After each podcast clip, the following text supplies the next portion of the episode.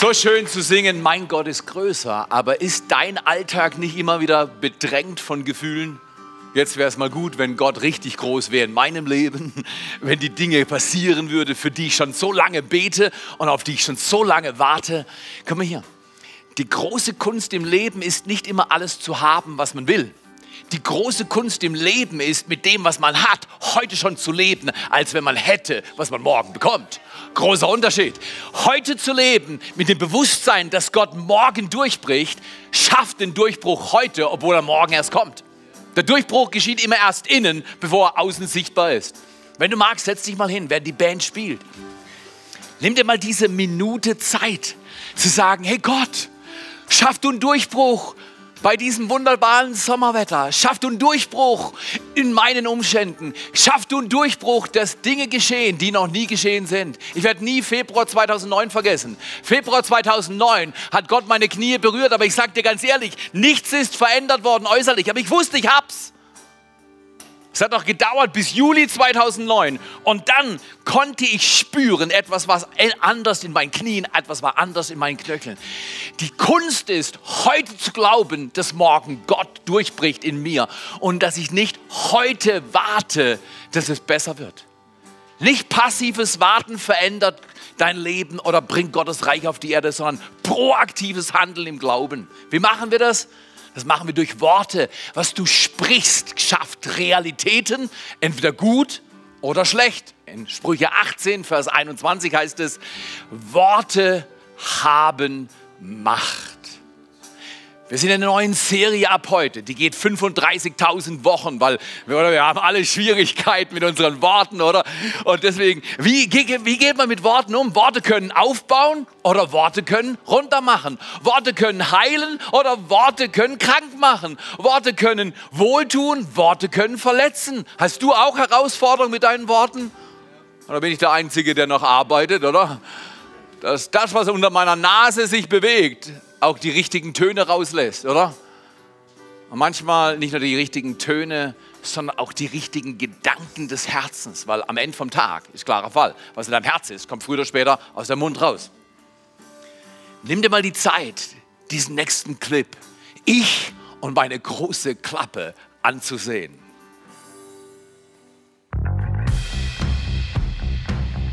Mein Chef ist der Allerschlimmste. Das musste mal gesagt werden. Manchen Leuten schaut man in die Augen und weiß sofort, dass da Licht an ist. Aber niemand zu Hause. Wenn ich lüge, dann soll mich der Blitz treffen. Ich hab dir doch schon tausendmal gesagt. Das war ich doch gar nicht. Ich rede nie schlecht hinter dem Rücken von anderen Leuten. Von vorne ist ihre Reaktion sowieso viel besser zu erkennen. Blablabla. Dein T-Shirt sieht echt gut aus. Im Dunkeln. Ich und meine große Klappe. Heute die erste Etappe. Bla bla bla bla bla bla bla bla bla bla bla bla bla bla. Ich und meine große Klappe.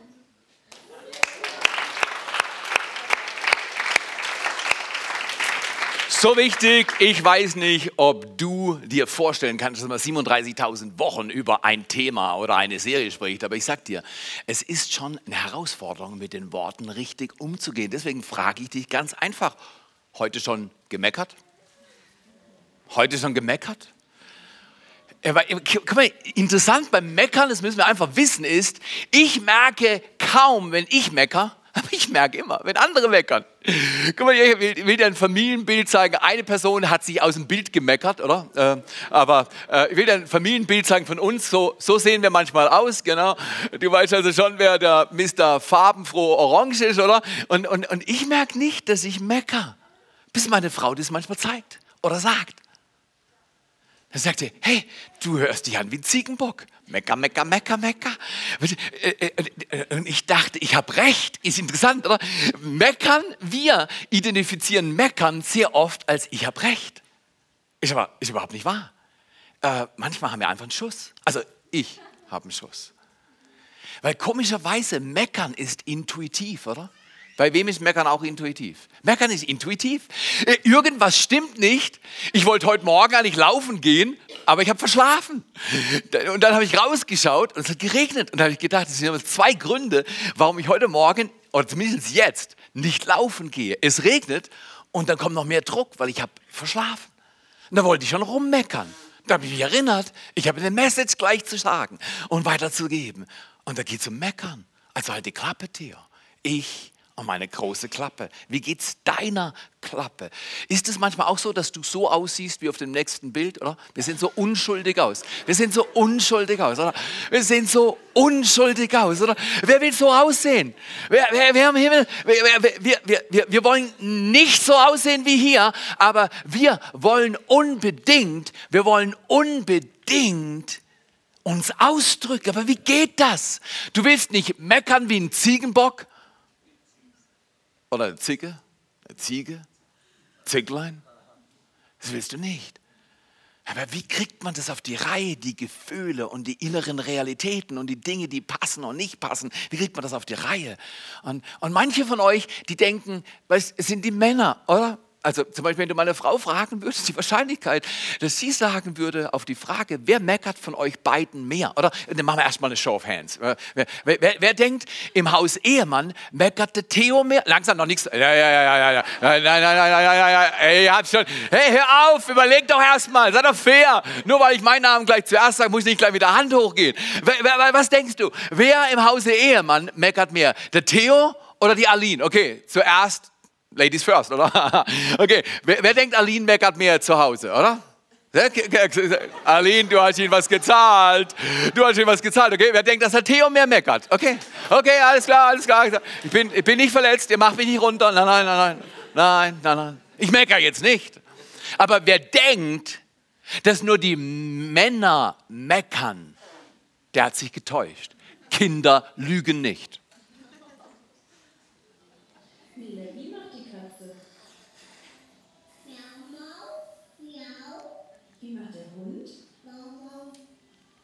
be much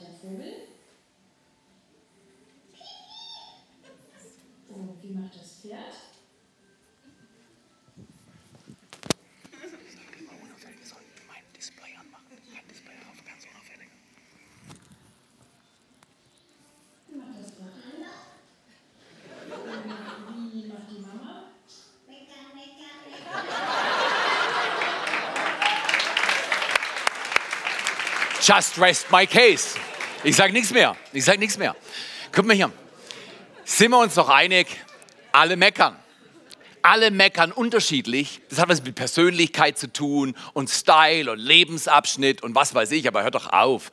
Jeder Mensch meckert und wenn ich die Bibel anschaue und wenn im Meckern eine Olympiade vollzogen werden würde, ich wüsste, wer der Mekka äh, Goldmedaillengewinner all time und, äh, und wiederholend alle vier Jahre wäre. Es wäre das Volk Israel. Lasst uns mal schauen.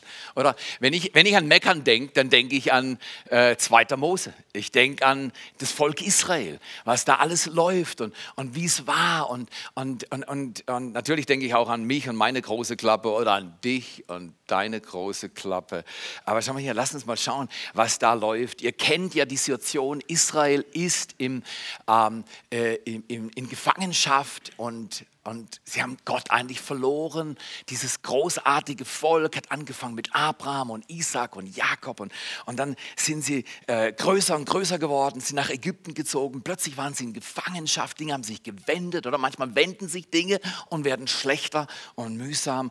Und dann waren sie irgendwann mal am Ende und es war zum Fortlaufen. Gott hat auf das Schreien seines Volkes gehört. Immer wenn Menschen zu Gott rufen, da heißt in der Bibel im Alten Testament ein wiederkehrender Passus, aber sie schrien zum Herrn. Wenn irgendwas nicht gut ist, mecker nicht, sondern schrei zu Gott. Mach einen Spaziergang. Geh und mach den Abwasch und während dem Abwaschen bete. Mecker nicht, sondern mach den Meister im zu Gott schreien. Ruf zu Gott. Die Israeliten haben das irgendwie nicht drauf gehabt und äh, es kam ganz anders. Und da hinten, da hinten ist irgendein schönes Geräusch, oder? Das ist stark, oder? Aber Komm her, lass uns mal lesen, was hier steht. Und da steht in 2. Mose 14, Vers 11 und 12, da steht geschrieben, und sie sagten zu Mose, hast du, stark, oder? Was jetzt kommt, schnall dich mal an.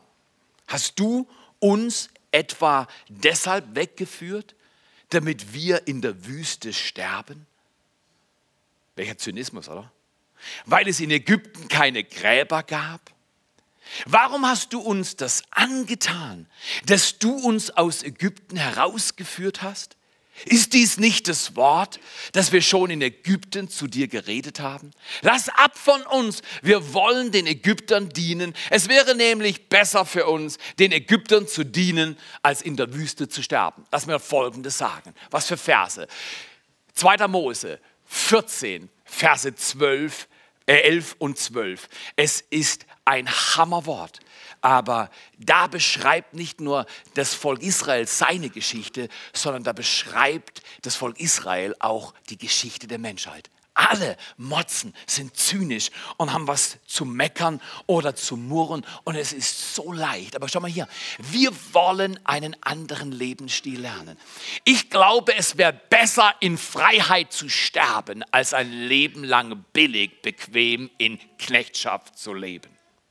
Aber es braucht Mut, es braucht eine innere Änderung, es braucht ein neues Denken, wenn ich nicht mehr in dieser Gewohnheitszone bleibe von meiner Gefangenschaft, was immer mir gerade halt nicht passt. Aber ich gewöhne mich dran und ich beklag mich drüber und ich komme nicht raus aus dem Rhythmus. Die Israeliten hatten ein Hammerhaltungsproblem. Und weißt du was? Manchmal erkenne ich bei mir ein Hammerhaltungsproblem. Kennst du das auch?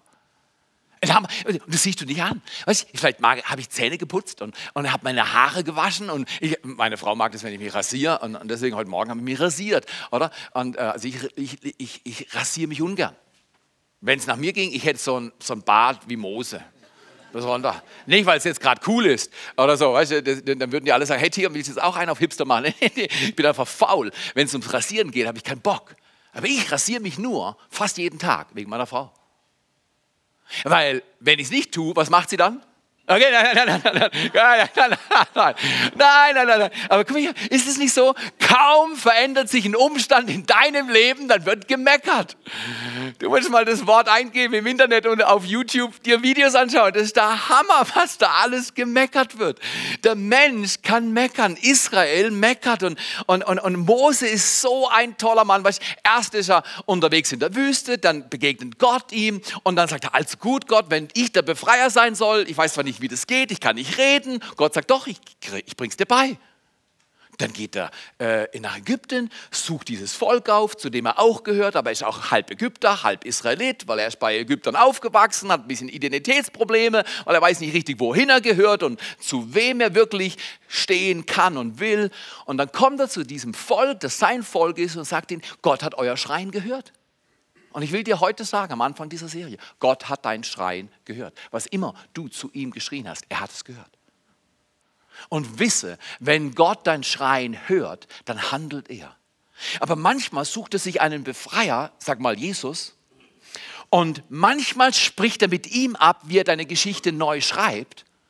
Und manchmal spricht er nicht mit dir über dein Problem, aber glaub nur nicht, weil er mit dir nicht über dein Problem spricht, dass er nicht an deinem Problem und der Lösung deines Problems arbeitet.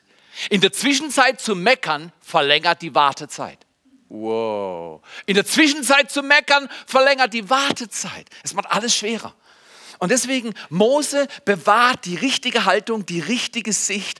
Und er sagt, Leute, ich möchte euch noch mal was sagen. Kommt dann jetzt weiter Mose 16, Vers 8. Da, Mose hat einen Hammerblick. Und es hilft uns für dieses Thema noch mal neuen, äh, neue Haltung, eine neue Ausrichtung zu bekommen. Mose sagt, euer Murren richtet sich ja nicht gegen uns.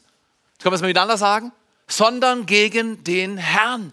Wenn ich motz, weil mein Müsli kalt ist oder wenn ich motz, weil es regnet oder wenn meine Klamotten nass werden oder, oder, oder und ich mecker rum, denke ich, ich mecke einfach für mich oder vielleicht für jemand, der da ist. Aber was wir wirklich tun, wenn wir meckern, wir meckern gegen Gott. Es Meckern offenbart die Haltung deines und meines Herzens viel mehr, als wir denken. Jesus sagt in Matthäus 12, Vers 34, sagt er, was das Herz voll ist, geht der Mund über. Aber aus deinem Mund kommt raus, was in deinem Herz ist. Die Realität deines Innenlebens wird die Realität um dich herum dominieren. Und deswegen ist es so wichtig, dass wir verstehen, wenn wir motzen, motzen wir eigentlich gegen Gott. Wir sagen, hey Gott, du bist nicht gut. Hey Gott, du machst Fehler. Gott, ich kann nicht denken, glauben. Ich kann nicht akzeptieren, was du gerade zulässt. Ich muss jeden Tag aufpassen, dass ich nicht meckere. Jeden Tag. Und, und, und jeden Tag, und weißt du, wie ich das am besten schaffe? Ich mache einen Zehner am laufenden Meter. Am, an dem Tag, an dem ich viele Zehner mache, ist mein Mund sauber. Ein Zehner übrigens heißt zehn Dinge sagen, für die du dankbar bist.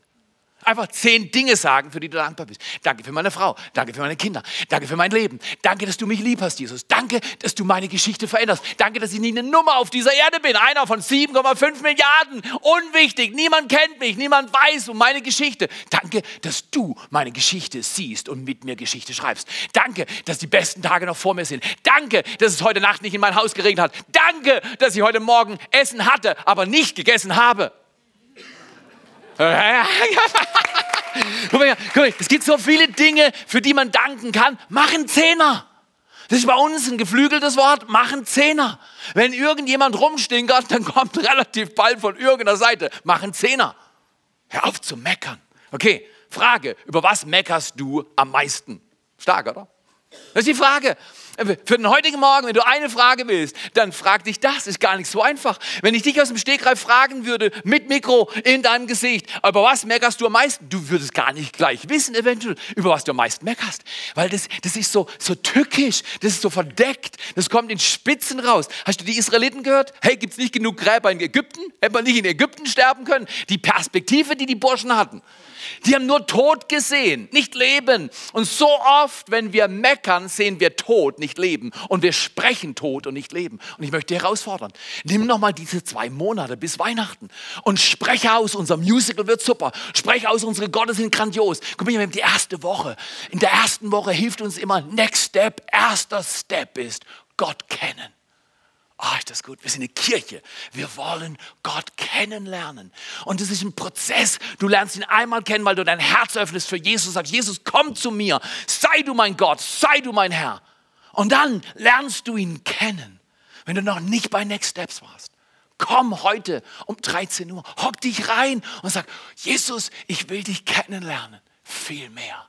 Und ich will aufhören zu meckern und ich will neue Geschichte schreiben und ich will meine Vergangenheit hinter mir lassen und ich will in der Gegenwart meine Zukunft vorbereiten und schreiben lernen. Das ist nicht ganz, ganz toll für dein Leben, für mein Leben. Über was meckerst du am meisten? Über was meckerst du? Also ich sag dir, ich habe lange Zeit über etwas, unsere Familie, wir fahren viel. Wir sind immer unterwegs irgendwie. Und ich kann mich erinnern, ähm, unsere Kinder waren klein, also ziemlich klein. Da muss man sie in die Sitze reinheben. Kennst du die Zeit noch? Kann ich gar nicht vorstellen, dass ich Ben in den Sitz heben könnte. Oder? Wenn ich ihn jetzt in den Sitz heben würde, ich hätte nicht die Kraft dazu. Ihn einfach, komm Ben, jetzt sitze ich mal hier rein. Aber damals war er so klein. Und komm her, unsere Kinder hatten ein Spiel. Wir haben ja nur zwei Kinder und, und, und äh, unsere Kinder haben, wenn sie länger im Auto sitzen müssten, wir haben immer Doping dabei gehabt, wir haben immer irgendwelche Salami-Brötchen oder so ein Snickers oder wir hatten immer irgendwas dabei, um die Kinder zu stopfen, weil die Regel war die, sind sie voll genug, haben sie Verdauungsprobleme und müssen sich auf ihren Bauch konzentrieren, da kann die Klappe nicht so viel meckern. Also haben wir immer viel reingestopft beim Autofahren, das war eine gute Sache, aber irgendwie haben sie es geschafft, dass sie trotzdem miteinander in die Haare bekommen haben. Und dann hieß es, das war so eine, das war so eine ständige Situation der Band hat mich berührt. der Band hat mich berührt. hey, hier sind tausend Autos, es ist nachts, es regnet, ich fahre nach Spanien. Ist das so wichtig, dass Ben dich berührt hat? Die Britti hat was Böses gesagt. Die Britti hat was Böses gesagt. Und es ging dann wie eine Leier, weil sie ständig. Weißt du, was, was wir früher gemacht haben? So therapeutische Maßnahme im Auto, Ehemann. Wir haben, wir, ich habe immer Autos gekauft mit einer Mittelarmlehne. Ja, logisch. Der Motor war mir nicht wichtig. Weißt, Power, wer braucht schon PS oder so? Mir war, ich habe immer zuerst gefragt, hat das Auto auch eine Mittelarmlehne? Da fragen die Leute bei Autofahren, warum denn? Dann sage ich, weil wir Kinder haben. Der berührt mich. Der hat was Böses gesagt. Die hat, ja, und ich brauche eine Mittelarmlehne, eine Partition, eine Trennung, äh, dass die sich nicht umbringen da hinten auf der zweiten Reihe. Und, und, und, und in jedem Fall, aber manchmal war es so heftig, dass wir haben immer einen Cooler dabei gehabt, weil, weil, äh, da war das Essen drin. Also nicht für den Papa, wo denkst du hin? Äh, für die Kinder. Und dann haben wir den Cooler aufgebaut und noch ein Kissen draufgelegt und trotzdem ging es alles los. Der Ben hat mich berührt. Es, geht doch physisch gar nicht. Das ist gar nicht so einen langen Arm. Mal hier, über was wird bei dir am meisten gemeckert? Worüber meckerst du? Also ich habe oft gemeckert über die Kommentare meiner Frau zu meinem Fahrstil. Irgendwann hat Gott zu mir gesagt, also meine Frau hat es oft gesagt, aber irgendwann hat Gott zu mir gesagt, Theo, halt deine große Klappe. Übrigens, da, da, daher kommt der Titel für diese Serie. Halt deine große Klappe. Lass Aline reden. Lass sie sagen, was sie denkt zu deinem Fahrstil. Übrigens, oft hat sie recht. Oh, weißt du, wenn du meckerst und plötzlich redet Gott mit dir und Gott sagt dir, jemand, der dir was sagt, hat recht. Das kommt nicht immer gelegen, richtig? Guck mal hier, nimm die Serie. Wir reden über so tolle Sachen wie Lügen, hinterm Rücken anderer Leute reden, kritisieren und heute über Meckern. Äh, eine Hammer-Serie. Lad deine Nachbarn ein. Die wird so Hammer, da klebt alles. Lad die Nachbarn ein. Weil ich sagte, die haben auch Probleme mit Meckern. Lad deine Verwandten und Familie ein, weil die werden sagen, guck mal hier, hör mal zu, was die gerade sagen, das brauchst du. Stark. Lad Leute ein.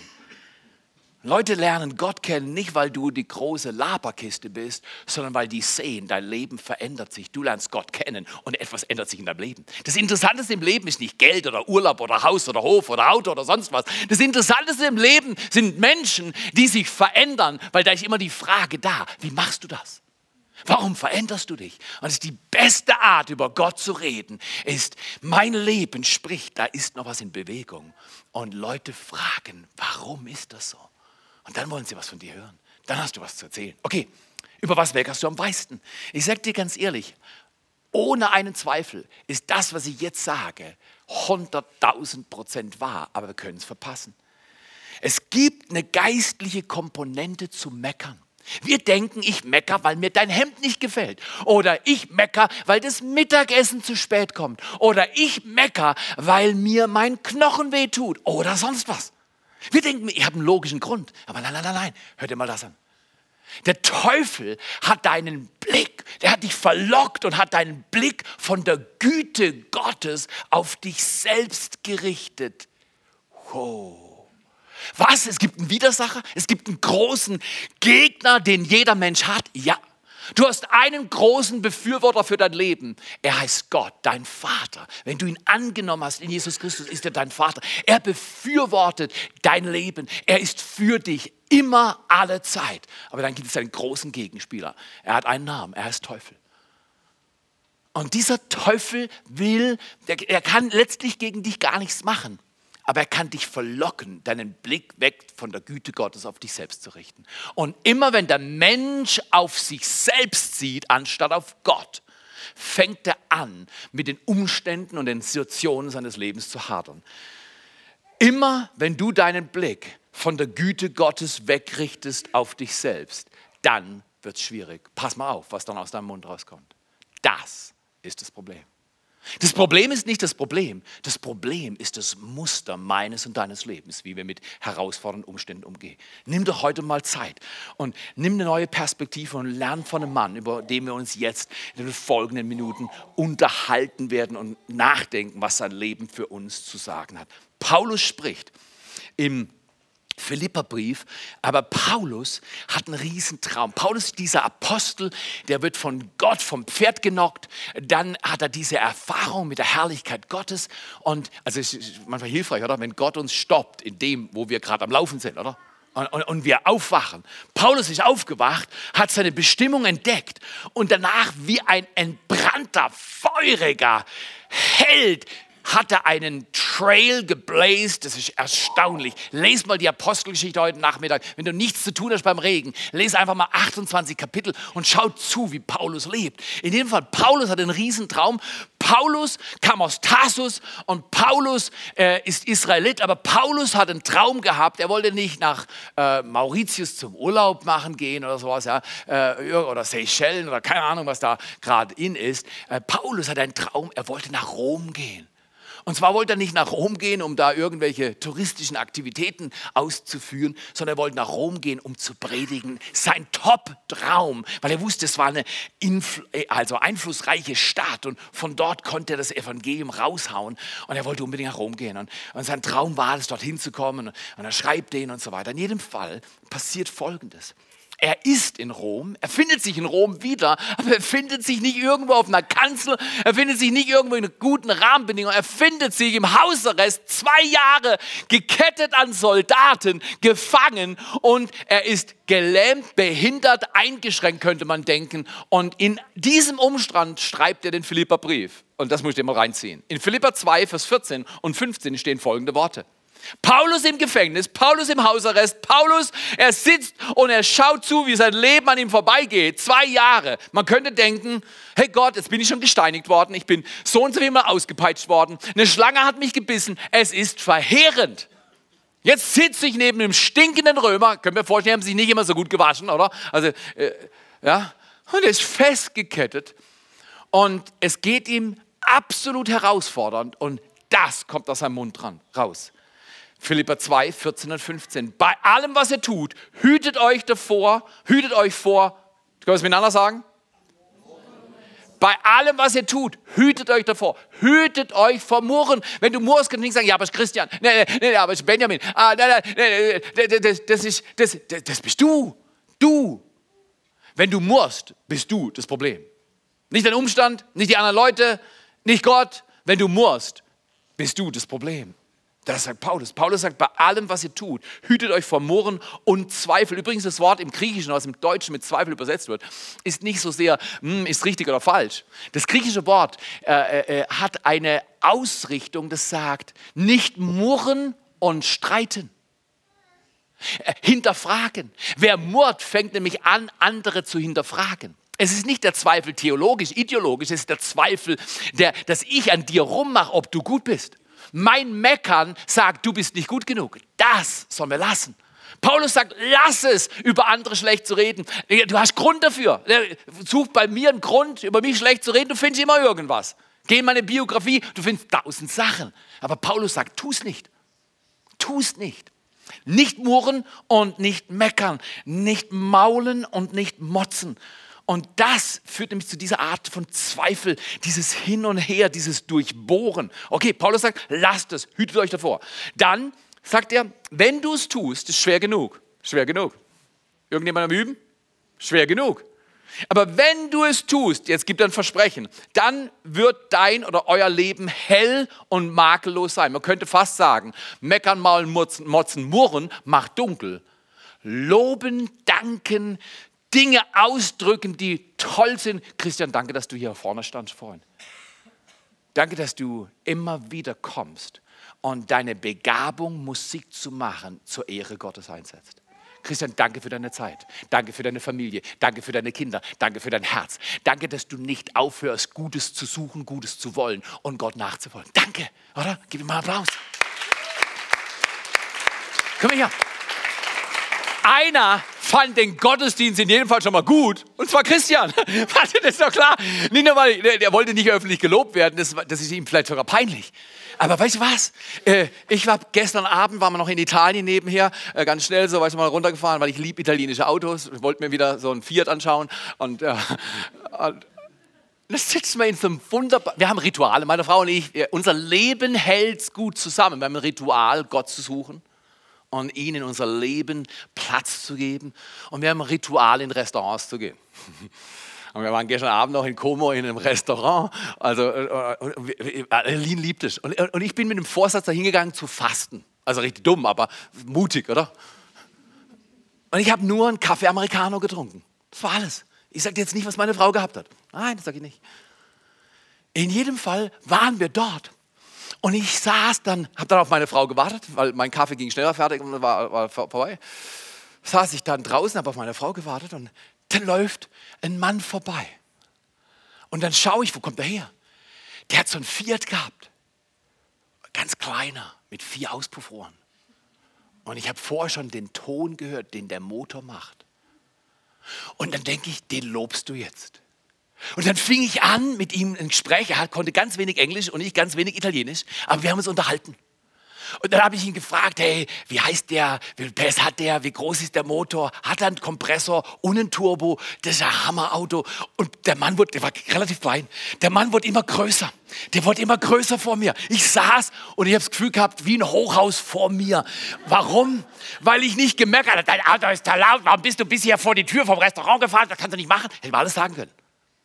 Ich habe gesagt, hey, dein Auto sieht toll aus.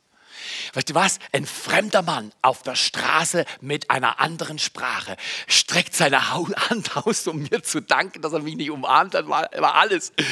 Jetzt pass mal auf, Jory, nicht fertig. Ich sitze immer noch geduldig, mein Kaffee ist fertig, oder? Und, und alles vorüber. Jetzt kommt er wieder raus.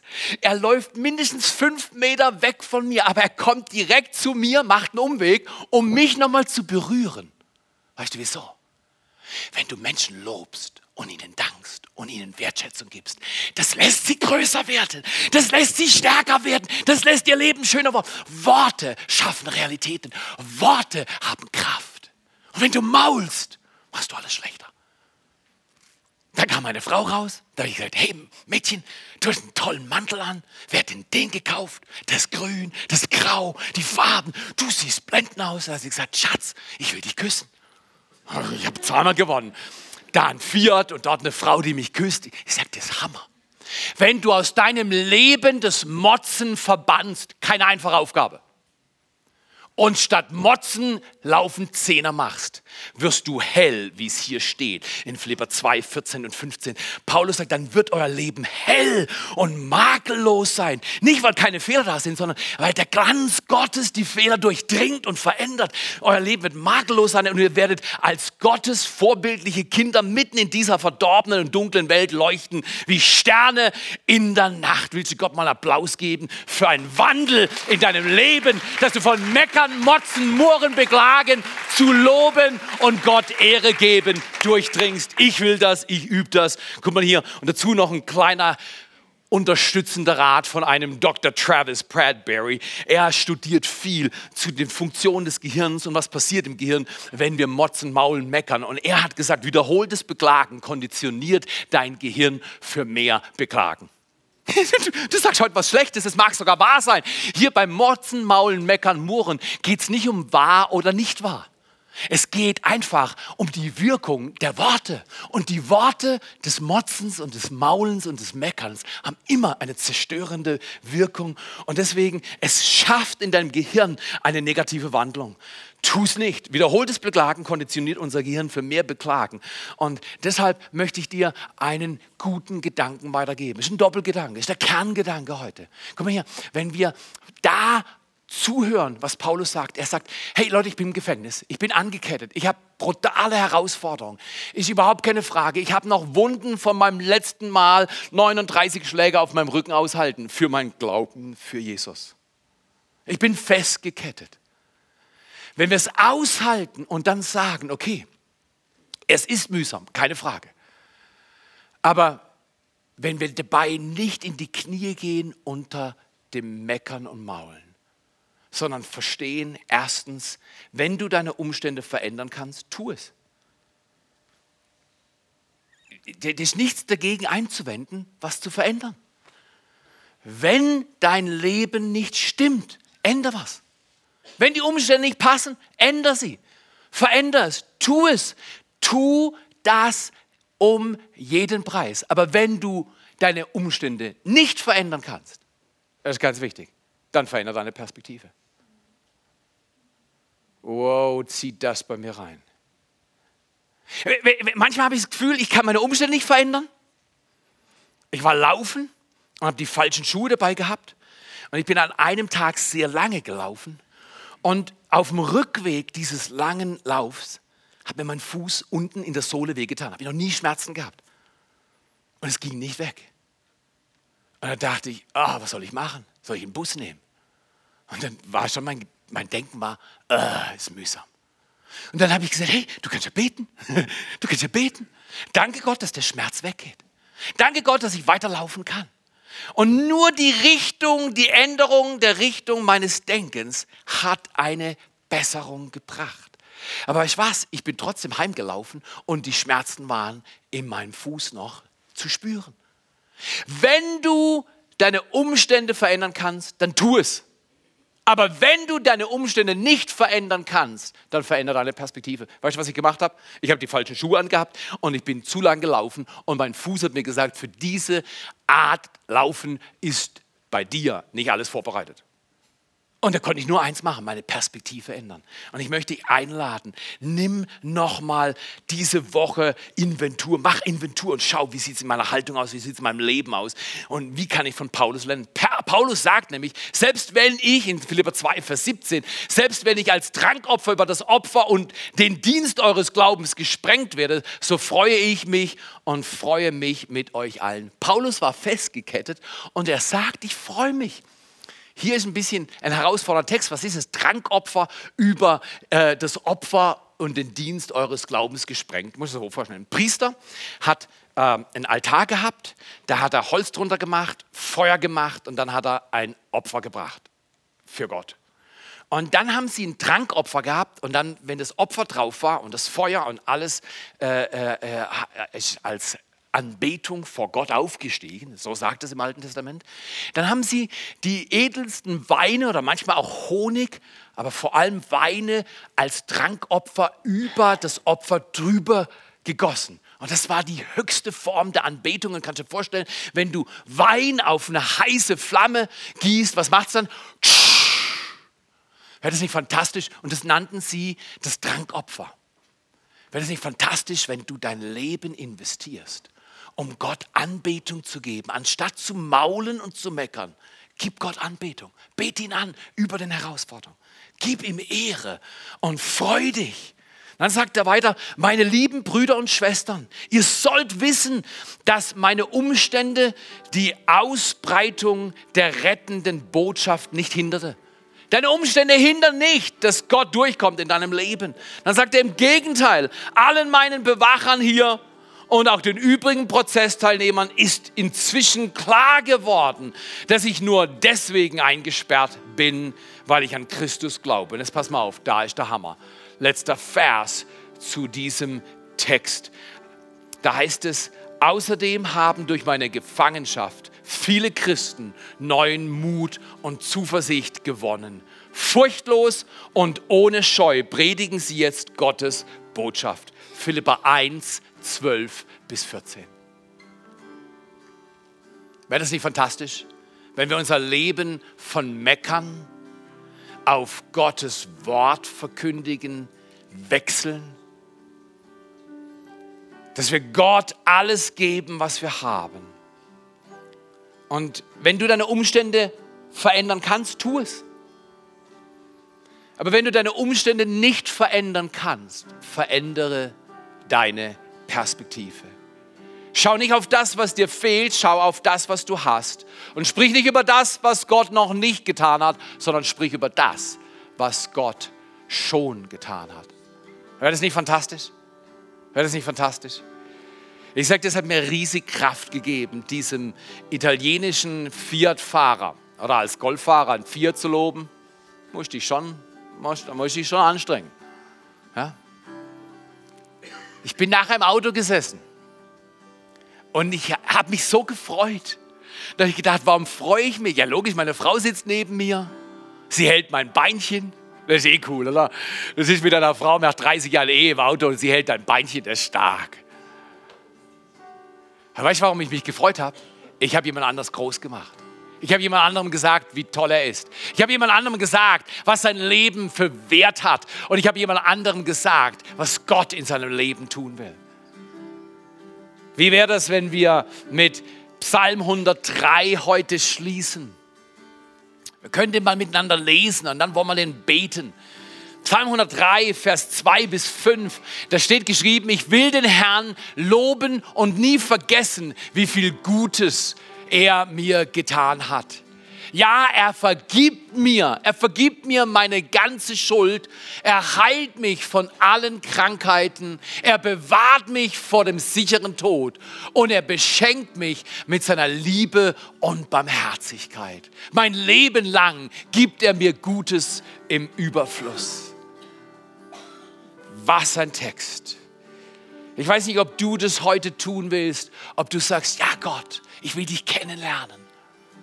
Ich will mein Herz öffnen, vielleicht das erste Mal entscheidest du dich, ich preise meinen Gott. Ab heute ist er mein Gott. Ich öffne mein Leben.